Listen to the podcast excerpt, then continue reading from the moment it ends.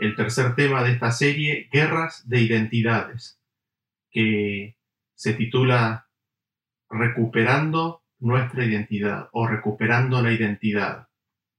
Eh, como habíamos mencionado anteriormente, está basado en el libro que se titula Guerras de Identidad, escrito por Adrian Evans. Aquellos que lo deseen podrán abajo en el link descargar el libro. Vamos a repasar brevemente lo que habíamos visto con anterioridad. En primer lugar, que el reino de Dios, el gobierno del reino de Dios, es una familia o el sistema de gobierno de Dios es una familia. Dios es nuestro Padre y nosotros somos sus hijos. El valor de las personas, la moneda, las transacciones, están basadas en el libre flujo de los pensamientos de Dios para con su familia y en el libre flujo de los pensamientos de Dios entre su familia. Amor, gozo, paz, libertad. El valor está basado o el fundamento, el oro, la fortaleza de este gobierno, de esta moneda, eh, consiste en la fe en Dios. Y la ciudadanía de cada uno de los miembros de este gobierno, de este reino, es que ellos son hijos de Dios. Entonces, nuevamente, el reino de Dios es una familia, Dios es nuestro Padre y nosotros somos sus hijos. Por el contrario, en el reino de Satanás tenemos que el gobierno es de los más fuertes.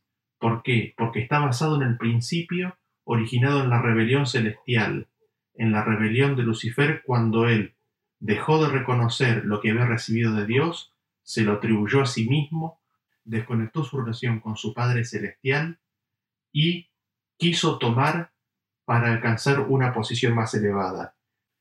Entonces, el reino de Satanás consiste en tomar para uno mismo, para beneficiarse, tomar para alcanzar una situación o una condición más elevada. El gobierno es el gobierno de los más fuertes, es la supervivencia del más apto. Y como habíamos visto en la última presentación, el valor de las personas está basado en la acumulación de poder, en la acumulación de fuerza y en la acumulación de activos. Sobre eso se basa el valor de las personas en este reino. la, la fortaleza de esta moneda está en la fe que tú tengas en ti mismo, en lo que tú puedas generar de tu interior. Y la ciudadanía está basada en logros y en resultados. Lo otro que habíamos visto es que cada uno de los reinos tenía su propio ciclo emocional, que el ciclo emocional del reino de Dios era mucho más estable eh, en realidad estaba basado en la confianza. El ciclo emocional de los ciudadanos del reino de Dios está basado en que Cristo es la fuente de absolutamente todo. Cristo es la fuente de nuestra vida. Cristo es la fuente de poder. Cuando alcanzamos logros, cuando alcanzamos éxitos, estamos agradecidos para con Dios, porque reconocemos que es Él el que produce en nosotros el querer como el hacer por su buena voluntad. Eso genera confianza y a veces cuando nos enfrentamos con situaciones en las cuales fracasamos o no llegamos a tener los logros o los éxitos que en los cuales teníamos nuestras expectativas, ¿qué es lo que hacemos? Miramos a Cristo, contemplamos a Cristo, reconociendo de que todo lo que recibimos es de Él y de que todo lo que nos sucede es porque es lo mejor para nosotros, porque Dios nos ama. En este reino entonces hay un constante mirar a Cristo como la fuente de todo para nosotros. Sin embargo, en el reino de Satanás el ciclo emocional es completamente diferente. En el reino de Satanás el yo es la fuente de poder, el yo es la fuente de las habilidades, de las capacidades y de todo logro y éxito y también de todo fracaso. Los logros, los éxitos cuando ocurren, generan orgullo en la persona. Y a medida que los logros y los éxitos se encadenan, comienza a existir el miedo, el temor a de que eso se pueda llegar a perder, a de que exista un rival que quite eso, a la pérdida de lo alcanzado. Cuando existen fracasos, cuando existen derrotas, comienza a existir una preocupación dentro del ser porque no logra producir lo que las expectativas propias o del medio ambiente le generan. Y existe una tendencia a caer en la depresión. ¿Por qué? Porque el yo no produce lo que se está demandando de él. Y eso genera depresión y una determinación en muchísimos, en muchísimos casos mucho más agresiva para alcanzar eso que se está buscando. Entonces el ciclo emocional, el ciclo emocional en el reino de Satanás es de picos y valles muy pronunciados. Eh, y esa es básicamente la situación en el reino de Satanás. Ahora, la profundidad del valle puede ser muy grande, el infierno puede ser muy grande en el reino de Satanás. Y quizás para ver eso claramente vayamos y repasemos la historia de Caín. La historia de Caín en ese sentido nos es muy, reveladora de cuán profundo se puede caer en el reino de Satanás.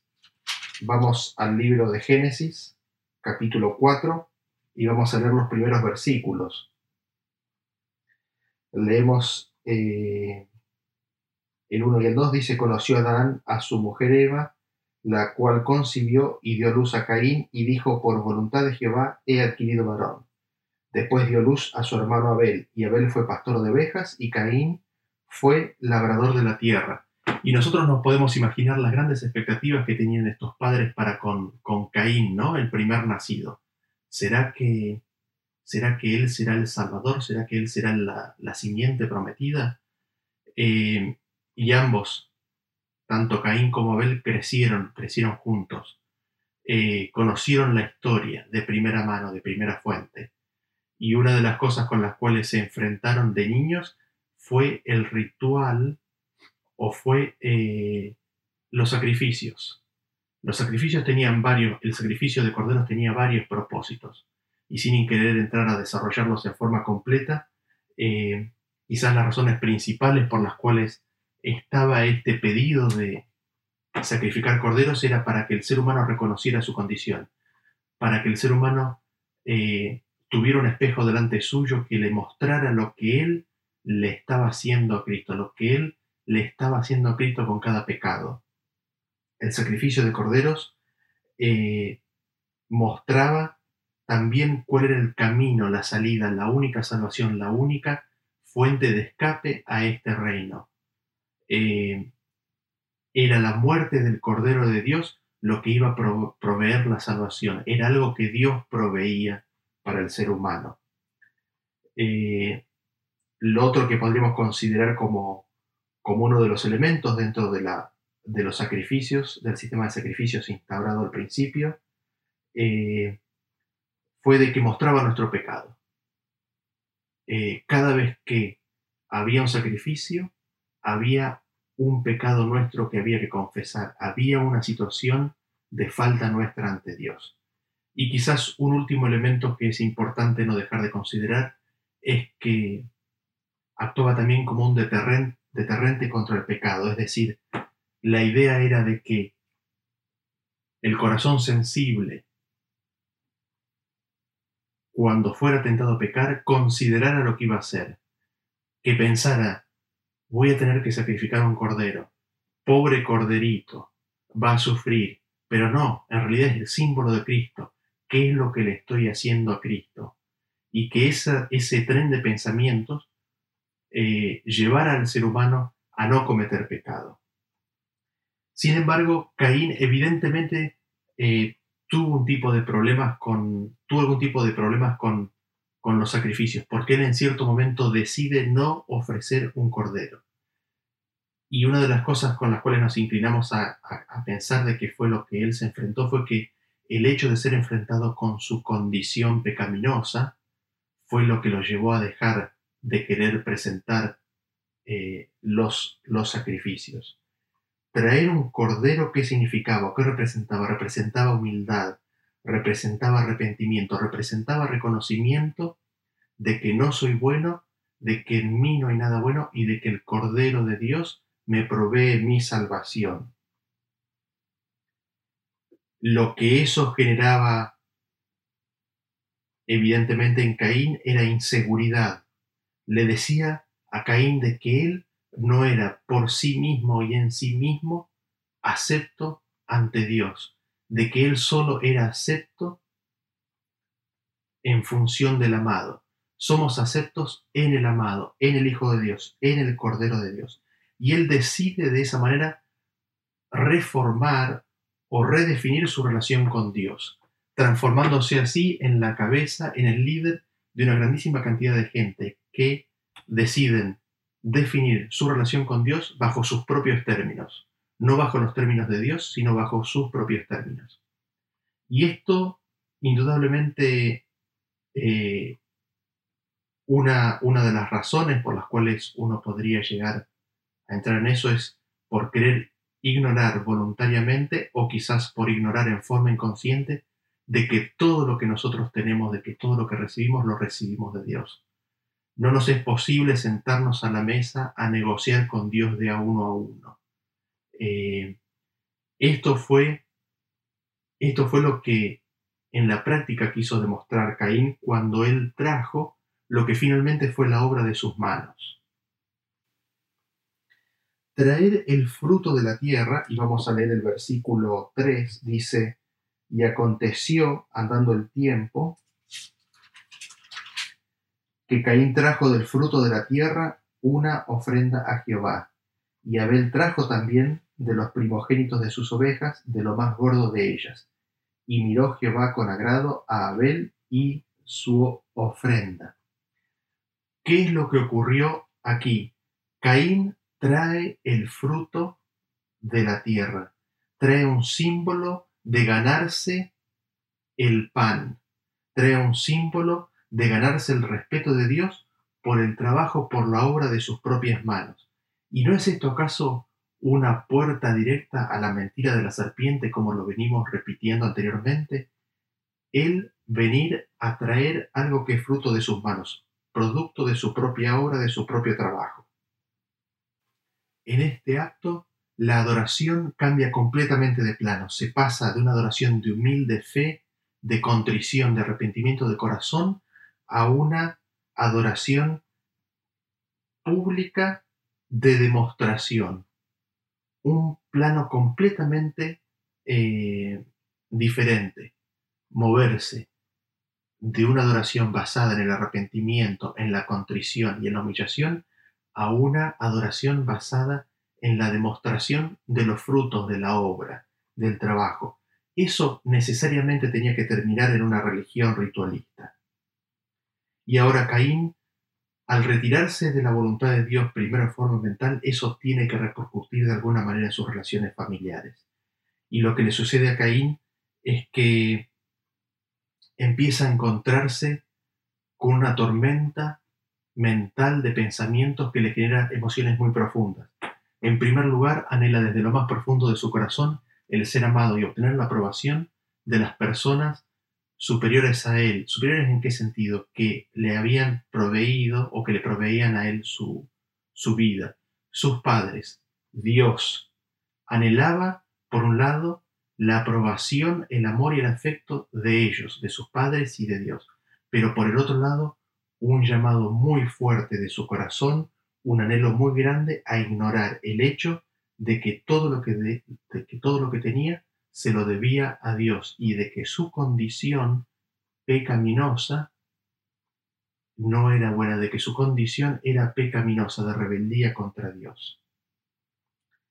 Y leemos lo que dice el versículo 5, ¿qué es lo que sucede con la ofrenda de Caín? Dice, pero no miró Jehová con agrado a Caín y a la ofrenda suya.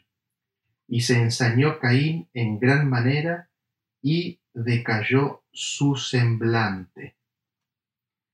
Y esa lucha que venía sosteniendo Caín ya de antemano y que lo lleva en primer lugar a dejar de ofrecer el cordero, ahora se acentúa mucho más. ¿Por qué? Porque hay una pública demostración del desagrado de Dios. Dios no bendice la ofrenda de Caín. Su semblante decae grandemente. Aumenta su sensación de orfandad, aumenta su necesidad de demostrar su valor, aumenta su inseguridad, aumenta su sensación de haberse apartado de no tener un progenitor. Y grandes emociones turbulentas surgen, surcan su alma a causa de estos pensamientos y a causa de estas insinuaciones. Ahora, eh, ¿qué es lo que sucede? Caín y Abel salen a caminar por el campo. Leamos en, en, el, capítulo, en el versículo 8. Dice, y dijo Caín a su hermano Abel, salgamos al campo. Y aconteció que estando ellos en el campo, Caín se levantó contra su hermano Abel y lo mató. Terrible lo que pasó ahí. Si nos ponemos a pensar, el primer ser vivo en el universo que pierde su vida en una forma violenta. Espantoso. Me imagino la sensación de, insensibilidad, como que el tiempo se hizo en cámara lenta en ese momento para, para los protagonistas, para los instigadores, eh, sangre inocente derramada en tierra. La tormenta de emociones que venía cultivando Caín explota y se manifiesta en un asesinato. Y aquí vemos cuán profunda puede ser la caída en el reino de Satanás. Sin embargo, no termina ahí. La maldad de Satanás es tan grande que para asegurarse de su víctima ahora, de Caín, lo convence o le insinúa de que está muy lejos para ser perdonado por Dios.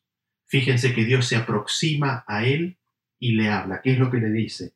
Ya le había hablado antes de que matara a su hermano, pero después de haber matado a su hermano, leemos en el versículo 9 que dice, Jehová dijo a Caín, ¿dónde está Abel tu hermano? Y él respondió, no sé, ¿soy yo acaso guarda de mi hermano? Y esta respuesta es tremenda, porque ¿qué es lo que nos está diciendo? Cuando Caín dice, no sé, nos está diciendo de que él no quiere que Dios lo ayude. Él no quiere responder esa pregunta. La pregunta de Dios es bien directa. ¿Cómo sigue diciendo? El 10, y él le dijo, ¿qué has hecho? La voz de la sangre de tu hermano clama a mí desde la tierra. Ahora pues maldito eres tú de la tierra que abrió su boca para recibir de tu mano la sangre de tu hermano. Cuando labres la tierra, no te volverá a dar su fuerza, errante y extranjero serás en la tierra. Y dijo Caín a Jehová, grande es mi castigo para ser soportado. Y este último versículo tiene una traducción alternativa literal, que dice, grande es mi castigo, grande es eh, mi maldad, grande es mi, perdón, grande es mi castigo como para ser perdonado. Y es aquí donde la idea es fijada a fuego en la mente de Caín por el acusador de los hermanos, de que ya era muy tarde para volver a Dios, de que Dios no lo iba a perdonar. Después de llevarlo a través de insinuaciones a una situación de desesperación explotan los pensamientos, explotan, explotan los sentimientos, Caín mata a su hermano y ahora Satanás por el otro lado se transforma en su acusador, en el acusador de los hermanos. No hay perdón para ti. Nadie puede sobrellevar, no se puede sobrellevar o llevar tu carga.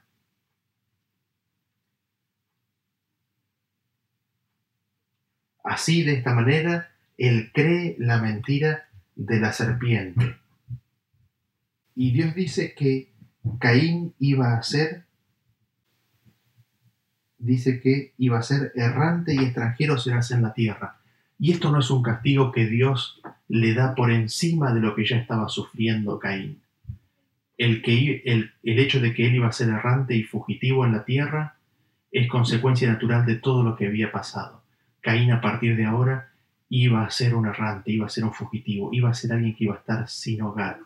Caín iba a estar huyendo, iba a vivir con el miedo de que su vida le sea quitada. Caín nunca más iba a estar seguro en un hogar. Un futuro terrible para Caín si nos ponemos a pensar. Eso es lo que trae como consecuencia el rechazo del reino de Dios, el rechazo de un reino basado en las relaciones personales. Su alma se encontraba triturada, Él fue creado para la intimidad, sin embargo su corazón elige otra cosa. Él fue creado deseando el amor y el ser amado, Él fue creado deseando la intimidad. Sin embargo, Él rechaza esas relaciones, rechaza a las personas que intentan alejarse y acercarse a la intimidad de su vacío, de su falta de valor y de su inseguridad. Anhelando las amistades, siempre va a ser temeroso de que alguien venga y le quite su lugar, de algún rival o de que intente vengarse. Terrible lo que le pasa a Caín. ¿Y qué es lo que él hace? Veamos el versículo 16. Dice, salió pues Caín de delante de Jehová. ¿Qué es lo que hace Caín? Caín sale de la presencia de Jehová. Elige salirse y no está más viviendo a los ojos de Dios. Y seguimos leyendo el 17 que dice, y conoció Caín a su mujer, la cual concibió y dio a luz a Enoch, y edificó una ciudad y llamó el nombre de la ciudad del nombre de su hijo Enoch. ¿Qué es lo que hace Caín? Caín construye una ciudad, se rodea de gente que va a vivir en esa ciudad, que van a seguir exactamente la filosofía. Un grupo de gente que busca el valor, que busca su identidad por alcanzar, por obtener objetos, cosas o personas. Gente llena de inseguridad, gente muy controladora, gente despiadada. Y lo que hace Caín también es construye una ciudad, se rodea de la obra de sus propias manos que ocultan la obra de Dios. Al no poder contemplar la obra de Dios, le es más fácil olvidarse de Dios. Se ocupa tanto que no se puede acordar de su condición personal ante Dios. No puede acordarse de, su, de la condición de su alma. Eh, construye grandes edificios, construye una ciudad que termina siendo una vía de escape para no acordarse, para no traer a su mente cuál es su condición real. Esta condición que acabamos de describir es la condición propia de Babilonia, es la condición propia del corazón de Babilonia, un corazón torturado por el dolor.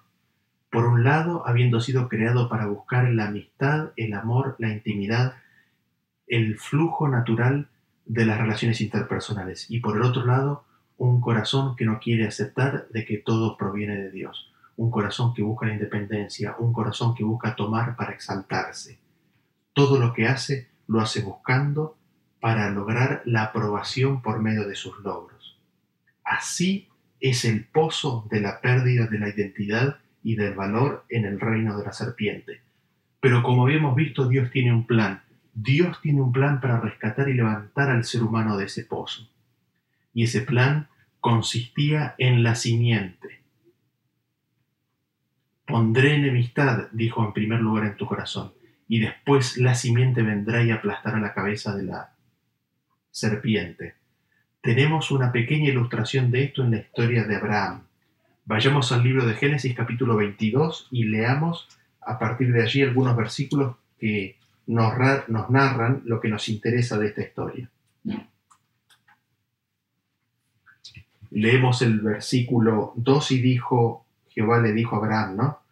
Toma ahora tu hijo, tu único, Isaac, a quien amas, y vete a la tierra de Moriah y ofrécelo allí en holocausto sobre uno de los montes que yo te diré. Tremendo pedido el que se le hace a Abraham, ¿no es cierto?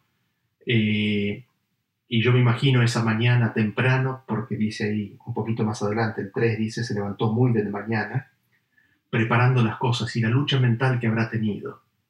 Eh, sin embargo, él había caminado por Dios por años anteriores y había aprendido las consecuencias de no seguir la voluntad de Dios.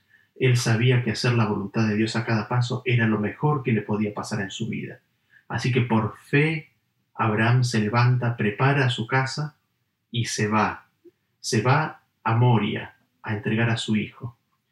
Y esos tres días de viaje deben haber, deben haber sido terribles. Yo imagino con cuánta ansiedad Abraham habrá querido ocupar el lugar de su hijo. Ojalá yo pudiera eh, estar en lugar de él. Eh, él se mantiene en reserva, ¿qué es lo que va a suceder? Porque su hijo en cierto momento le pregunta, ¿y dónde está el cordero? ¿Dónde está la ofrenda? Abraham con sabiduría le dice, Dios proveerá, ¿no es cierto? Y leamos eh, los versículos 11 al 13. Hay un momento en el cual Abraham le tiene que contar a Isaac, le cuenta a Isaac cuál es la revelación de lo que él entendió que Dios le había dicho. Y Abraham se lo dice a Isaac e Isaac lo acepta. Isaac también conocía a su padre e Isaac también conocía a su padre celestial. Él acepta, habiendo, siendo, siendo un joven, podría fácilmente haberse retirado, haber huido de esa situación. Sin embargo, él acepta y se ofrece voluntariamente ante el altar. Eh, y en ese momento final en el cual, después de una despedida tremenda, me imagino, Abraham levanta su mano para sacrificar a su hijo Isaac, leemos lo que dice el versículo 11, dice, entonces el ángel de Jehová le dio voces desde el cielo diciendo, no, y dijo, perdón, Abraham, Abraham, y él respondió, heme aquí, y dijo, no extiendas tu mano sobre el muchacho ni le hagas nada, porque yo conozco que temes a Dios, por cuanto no me rehusaste a tu hijo, tu único. Entonces alzó Abraham sus ojos y miró, y aquí a sus espaldas un carnero trabado en un zarzal por sus cuernos, y fue Abraham y tomó el carnero y lo ofreció en holocausto en lugar de su hijo. Tremendo lo que le pasó a Abraham, ¿no es cierto? Sin embargo, pensemos en lo que sucedió con la entrega, pensemos en lo que sucedió cuando Dios envió a su hijo. El Padre y el Hijo habían estado juntos desde los días de la eternidad. El universo entero había sido creado por ellos. Habían vivido todos juntos. Había un gran vínculo de amistad y compañerismo entre ellos dos. Sin embargo, llega el momento de la encarnación, cuando Jesús se despoja de sí mismo, como dice Filipenses capítulo 2, y se encarna. ¿Se pueden imaginar ustedes ese momento, cómo los dos se habrán abrazado, habrán contemplado con visión profética los sucesos fundamentales de la vida de Jesús, su nacimiento, su niñez, su bautismo, lo que iba a atravesar, el rechazo del liderazgo del pueblo de Israel, la crucifixión, la oscuridad, la separación entre el Padre y el Hijo. Tremendo, todo eso deben haber vivido.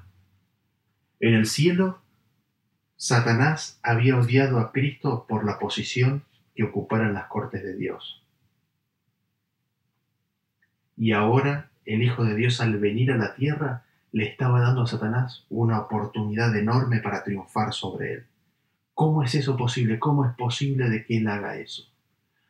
Porque como mencionamos antes, Satanás había codiciado la posición de Cristo. Seré semejante al Altísimo, dice lo dio Cristo aún más cuando Satanás se vio destronado. Lo dio cuando vio que aquel a quien o de quien él quería ocupar su puesto estaba dispuesto, se había comprometido a redimir a la raza de pecadores. Sin embargo, a ese mundo donde Satanás pretendía dominar, permitió Dios que bajase su Hijo como un niño impotente, sujeto a la debilidad humana.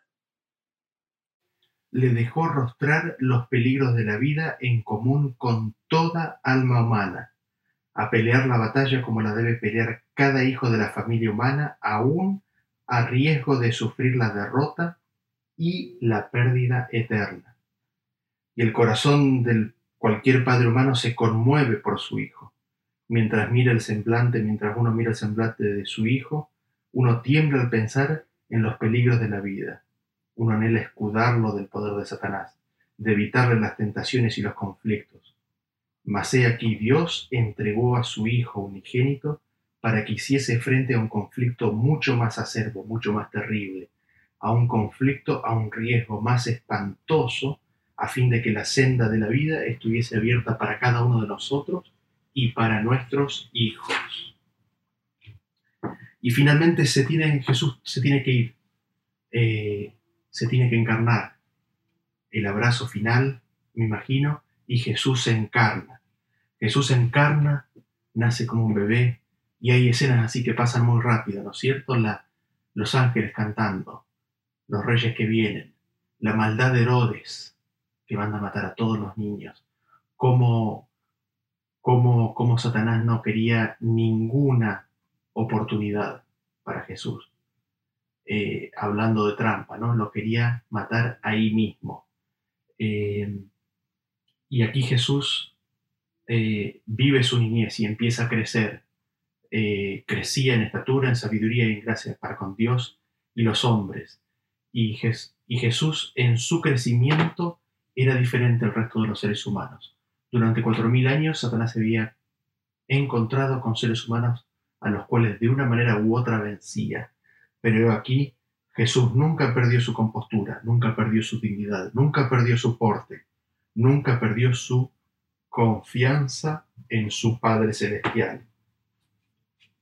Era como una roca inconmovible.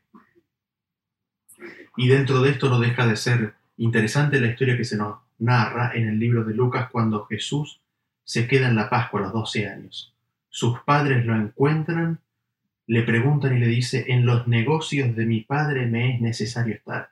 Qué importante declaración, ¿no es cierto? Mi padre, identidad. ¿Quién era Jesús? El Hijo de Dios. Me es necesario estar. Propósito.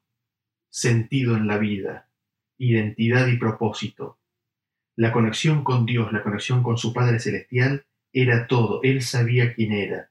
Su identidad, el conocer quién era, lo protegía contra la falta de valor, contra la inseguridad con la cual toda la raza humana está infectada. Así que el punto clave era y es tocar la identidad. El punto clave en la vida de Jesús era tocar y hacer que Jesús cayera por su identidad. Así fue como el hombre cayó. El hombre cayó porque dejó de creer de que su Padre Celestial les proveía todas las cosas, de que era la fuente de vida y así se desconectó de su padre. A Jesús le llegan noticias de que Juan el Bautista estaba predicando y llegó la hora de despedirse de sus padres. Qué vida llena de sacrificios, ¿no? Eh, y dentro de esto viene el bautismo, pero después del bautismo iba a venir una batalla tremenda, la batalla del desierto. Y esa batalla iba a ser clave para para la obra que iba a venir después con la obra de la cruz. Antes de que, las, antes de que la humanidad pudiera aceptar plenamente la obra de la cruz, el regalo inmenso de la cruz, era necesario de que se ganara la batalla contra la falta de valor, contra la inseguridad que existe en todos los seres humanos. Dios sabe lo que se le viene a Jesús. Entonces lo prepara, le da una armadura poderosísima. No hay ninguna demostración de poder, no hay ninguna demostración, digamos, de poder carnal, no hay ninguna demostración eh, de armas fantásticas. ¿Qué es lo que usa Dios? Dios usa su palabra. Dios pone en las manos de Jesús un arma poderosísima. Leámoslo en Mateo capítulo 3. Vamos a Mateo capítulo 3.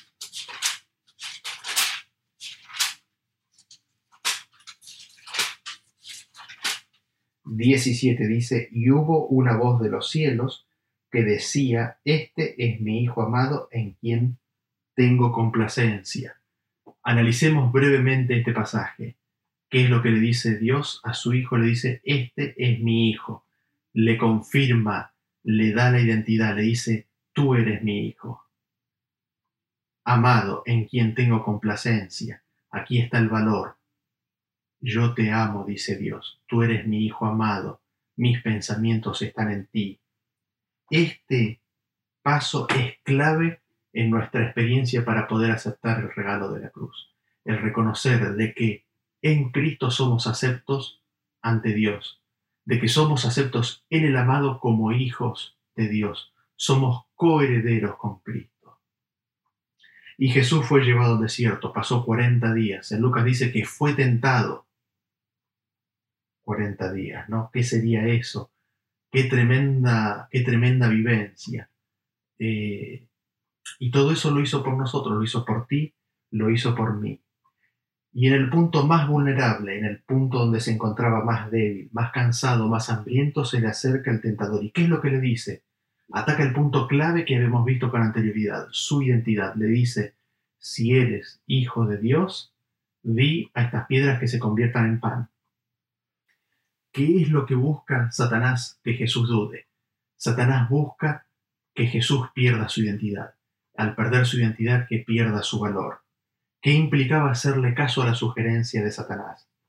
El Padre había dicho 40 días atrás, este es mi Hijo amado en quien tengo complacencia. Hacerle caso a Satanás implicaba dudar de la palabra de Dios, implicaba ponerse a hacer una obra, un trabajo, lograr algo para demostrar su condición de hijo de Dios. Era obrar para demostrar su condición, su identidad. Y nuevamente, ¿acaso no es esto una puerta abierta al reino de Satanás? ¿Esto es acaso un ingreso a obrar para probar, para demostrar, para lograr nuestra identidad? Y cuando nosotros nos ponemos a pensar un poquito en lo que nos sucede a nosotros en nuestra vida personal, ¿acaso no nos pasa lo mismo y no hemos caído a veces en esta misma tentación? Eh, y, siendo bien práctico, ¿no? ¿Cuántas veces habremos dejado de pasar tiempo con nuestra familia? ¿Cuántas veces habremos dejado de pasar tiempo en nuestra relación personal con Dios, en estudiar la Biblia, con nuestro Padre Celestial que nos provee todas las cosas? ¿En oración para qué? Para ganar un ascenso, para estar mejor, para tener una mejor posición económica, para, para alcanzar logros, para alcanzar el reconocimiento de los demás. ¿Cuántas veces habrá pasado que empezamos el día con la mente tan ocupada que no nos acordamos quién es el dador de todas las cosas, con lo cual no le damos el tiempo a la mañana? Y llegado el día, llegado el final del día, ¿en qué pensamos? A veces pasa que si hemos tenido días en los cuales no alcanzamos lo que necesitamos alcanzar, eh, nos pueden venir pensamientos de cuestionamiento hacia nuestra capacidad, hacia nuestro valor, eh, y eso genera una determinación mayor aún a tratar de alcanzar lo que nos habíamos propuesto. ¿No es todo esto acaso una muestra de que hemos sido infectados con esta concepción de que tenemos que demostrar, demostrarnos y demostrar quiénes somos y nuestra valía por lo que hacemos? Yo creo que sí, indudablemente creo que sí. Y esto se traslada también al mundo espiritual. ¿Cuántas veces creemos que hay que hacer para demostrar? Si sos cristiano, hace, demostralo. Ahora, dada la inseguridad que hemos heredado, todo esto nos surge en forma natural. Y lo que sucedió con lo que sucedió con Jesús es algo muy parecido a lo que vivió eh, David o la figura de David con Goliat. Eh, es una figura, una ilustración de lo que de lo que pasó con Jesús. David tuvo que luchar contra Goliat. El pueblo de Israel sufrió durante 40 días los insultos eh, y las acusaciones de debilidad y de falta de valor por parte de Goliat por 40 días. Día tras día, noche tras noche se escuchaba eso. Sin embargo, vino David con armas que aparentemente no eran poderosas, destruyó, vino en el nombre del Señor. En la misma manera, Jesús también consiguió la victoria para nosotros, consiguió la victoria para todo el pueblo. Él es el que consigue la victoria. Durante 40 días sufrió en el desierto, vino en el nombre del Señor y con la palabra de Dios triunfó, triunfó sobre las ardides del enemigo. ¿Y acaso no podemos escuchar hoy en día las tentaciones de Goliat, de Satanás, de que somos débiles, sin valor. ¿Dónde está tu Dios? Sin embargo, hay una excelente noticia. El Hijo de David está con nosotros. Jesús, el Hijo de Dios, está con nosotros y Él triunfó. Él ya triunfó y obtuvo la victoria. Y ahora saltemos rápidamente al final de la historia de Jesús aquí en la tierra, o quizás un poquito antes del final de la historia de Jesús aquí en la tierra. Jesús ha atravesado una noche terrible. Ha sido acusado falsamente es llevado al Gólgota, es crucificado y es levantado. A lo largo del, a lo largo del juicio, todo estuvo centrado en un tema. ¿Quién era Él? Y cuando llega la hora más dura aquí en la tierra, ¿cuál es el punto central del conflicto? ¿En dónde lo quiere hacer caer Satanás? De todos lados se le escucha, si eres hijo de Dios, bájate. Si eres hijo de Dios, líbrate. Sálvate a sí mismo. Es terrible. No sé si ustedes llegan a notar cuán importante y cuán clave es el hecho de reconocer la identidad, de que Jesús sabía quién era y que el vínculo central del ataque de Satanás consistía en que él perdiera esa confianza en que él era hijo de Dios. Es tremendo de importante el vínculo este. Ahora, cuando miro en la cruz me quedo anonadado, impresionado y a veces cuesta concentrarse en los pensamientos eh, que deben haber atravesado el corazón de Jesús en ese momento, de todo lo que pasó. Los pecados del mundo fueron puestos sobre sus hombros. Hay una densa oscuridad que refleja la condición interna del alma, del alma del corazón de Jesús. El rostro del Padre, el rostro de Dios, desaparece a, los ojos, a la vista de Jesús. La cruz en ese sentido tiene que ser vista desde el punto de vista del inmenso compañerismo de la de la amistad, de la relación íntima que existía entre el Padre y el Hijo. A esa luz la cruz tiene que ser vista. Se genera una separación entre el Padre y el Hijo. Y no es que Dios abandonó a su Hijo, sino que el peso de mis pecados, el peso de nuestros pecados hizo que Jesús realmente sintiera que los sintiera lo que los pecadores sienten a causa de la culpa. El peso de todos nuestros pecados hizo que Jesús sintiera lo que después Caín verbalizó. Mi culpa es muy grande para ser perdonada. Eso sintió Jesús. Y quizás usted se, se sentirá tentado a pensar o a decir, bueno, Jesús sabía que Él se levantaría, resucitaría nuevamente, de que Él se reuniría con su Padre. Sin embargo, eh, creería que es es bueno estudiar el tema y orar pedir revelación a Dios por, por lo que Jesús atravesó en esas horas. Las declaraciones de Jesús son las revelaciones de un corazón quebrantado. Padre, mío, Padre mío, Padre mío, ¿por qué me has desamparado? Es el clamor angustioso de Jesús. Nuestro pecado puesto sobre él escondió el rostro de su Padre, se sintió completamente separado, sin esperanza. Fue absorbido por la muerte, murió por el corazón roto. El terremoto, la oscuridad es el símbolo físico de lo que estaba atravesando el alma de Jesús por el peso de nuestros pecados sobre sus hombros y lo que eso le causaba en su relación con su Padre, lo que eso le causaba en su relación con Dios. Terrible la agonía del Padre, terrible la agonía del Hijo. Me imagino al Padre con el corazón sangrando queriendo acercarse y abrazar al Hijo. El Hijo, angustiado por la carga de pecados, no pudiendo contemplar, no pudiendo contemplar a su Padre. Tremendo, tremendo el sufrimiento. Todo esto Jesús lo hizo, todo esto el Padre lo hizo para que tú y yo podamos ser salvos. Y uno a veces se pregunta, ¿no? ¿Cuán serio es Dios en querer salvarnos? ¿Cuán serio es Dios en, en romper las barreras que nos bloquean a nosotros con Él? Y esta es una demostración de que está realmente en serio con esto. Hizo lo más terrible que se le podía pedir para lograr rescatar al ser humano.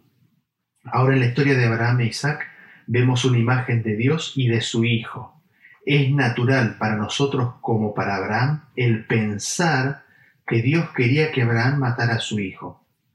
Esto refleja nuestra percepción de justicia, pero Dios dijo, ofrenda y sacrificio no quisiste. El hecho de que Dios detuviera a Abraham es confirmación y evidencia de que Dios no quería eso. Pero en el proceso Abraham reveló una fe que estaba dispuesto a dar a Dios toda esperanza. Cuando Dios provee un sustituto, vemos que Dios proveyó un sustituto para nuestra percepción de justicia. Dios permitió que su Hijo fuera separado de Él para que nosotros creyéramos de que podemos ser perdonados. ¿Y qué significa todo esto? Dios probó los horrores de la separación. Jesús probó los horrores de, la separación con su Padre.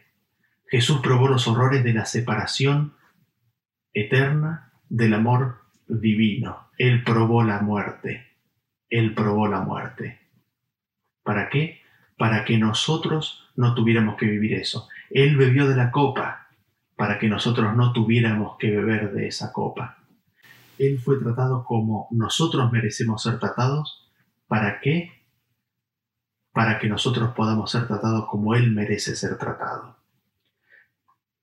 ¿Y qué nos queda ahora a nosotros? ¿Cuál es el camino que nos queda por delante? Es recorrer en nuestras mentes, en nuestros corazones, un viaje, pasar de un estado sin valor, sin identidad, inseguros, determinados, fijos, vacilantes, con miedo, lleno de dudas, temerosos, arrojados, pero sin valor, inseguros, salir de ese estado y pasar a un estado en el cual somos hijos de Dios. Sabemos que Dios nos espera con los brazos abiertos. Y cuando volvemos a Él con los brazos abiertos, lo que nos pasa es que queremos trabajar nuestra condición de hijos. Y eso, eso es un error. Eso también tenemos que evitar. De eso tenemos que salir.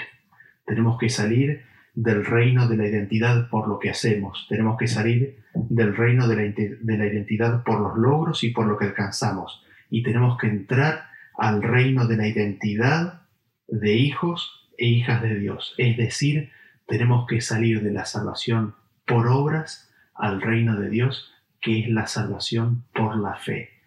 Él ganó la victoria por nosotros. Que Dios nos ayude en este viaje. Amén.